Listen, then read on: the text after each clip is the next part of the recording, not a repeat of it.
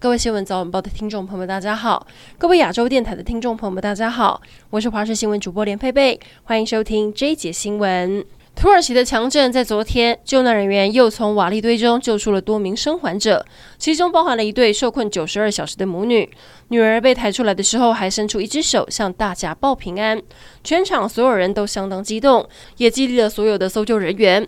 不过无奈生死两样情，也有爸爸一直在等，等了三天还是等不到儿子的消息。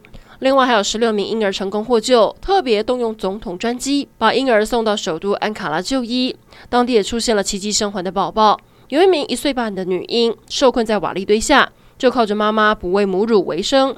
度过漫长的五十六小时后，母女俩双双获救，在外头等待的父亲喜极而泣。走在路上真的要提高警觉。下面两起意外来看到台中南屯有一起连环撞。厢型车驾驶疑似癫痫发作，开车中失去意识，先擦撞两部轿车跟四部机车后，再撞进路旁的面摊，导致一名修理车女驾驶跟一名行人受伤。由于冲击力道大，两名伤者被送医时意识模糊。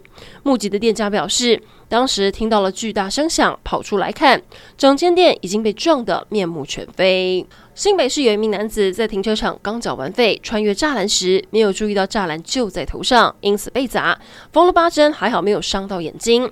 对此，停车场管理员回应：平常就有设置防撞杆引导路线，现在也引加了泡棉来包覆，将风险降低。桃园有民众在租屋的时候，发现厕所的塑胶门被虫给蛀掉发霉，请房东更换。收到报价单却要三万四千块，还要他一起负担。好奇这是桃园的行情价吗？报价单其实写得非常清楚，包含拆门要六千，清垃圾六千，换塑钢门八千，人造石门槛要三千，零零总总加起来要三万四千六百五十块。不过我们也询问了其他水电行老板，他说门架框最经济实惠的价格大约只要两万元。房仲也说是否要。房客负担得厘清这损坏是怎么造成的。有女子过年到屏东小琉球玩，入住民宿却惹得一肚子气。房间不但脏乱，冰箱漏水发臭，棉被、床单还有尘螨，浴室连蓬头都断了。才住进去没多久，就有家人皮肤过敏起疹子，入住六小时就吓到退房。但老板没有接电话，事后也不愿退款。一家八口宁可睡路边。有网友说，这间超级恶名昭彰，没有想到还有人会去。原来这样的状况已经很久了，县府的焦虑处将介入调查。台湾银行罗东分行有一名张姓乡里盗用客户存款养小三下场曝光。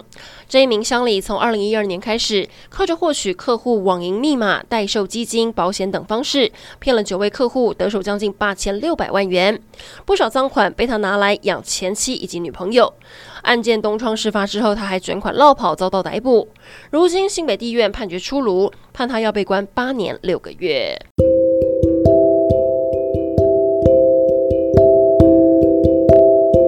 以上整点新闻，感谢您的收听，我们再会。